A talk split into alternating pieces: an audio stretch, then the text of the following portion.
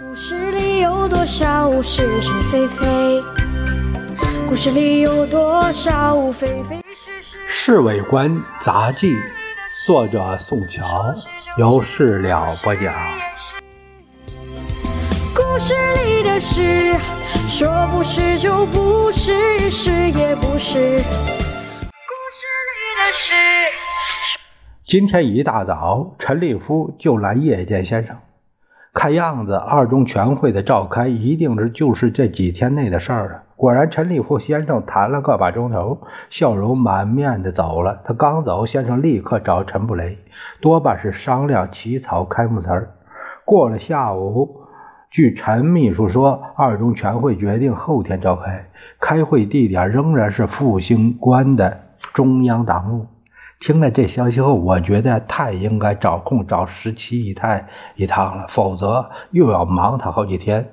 拨了个电话，半天没人接，心里觉得奇怪，再拨一遍还是没人接。给谁打电话？还不是找他吗？怎么了？没人接？是不是没在家呀？太奇怪了，他出门应该有佣人接，说不定到上海去了。你们是不是好几天没见面了？对了，大概已经走了。我使劲拍大腿。你不必着急，他一定是会有信儿给你。他安慰我，我口中虽然没说什么，心里也是很着急，马上有点坐立不安了。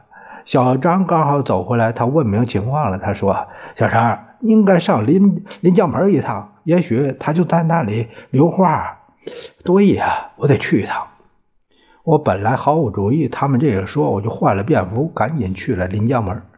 刚一进屋，就追问女仆十七太有来过没有。她告诉我，十七太前天晚上来的，留下一封信。我打开信一看，上面写着：“小陈儿，你看到这封信的时候，我已经到了上海。老樊临时决定明天走，打了好几次电话也找不到你，所以没法子和你握别了。好在你我有心做长久打算。”暂时的分别，也许更能促进彼此的感情。心中忙乱，不必多写。到上海后，第一件事就是给你来一封信，祝好梅珍。看完信后，我总是放心了。可是有一种说不出来的惆怅情绪，大概就是因为我和他之间有真正的感情。把信往口袋里一装，垂头丧气的回了曾家岩。都是不是是你的事，说不是就不是，是也不是。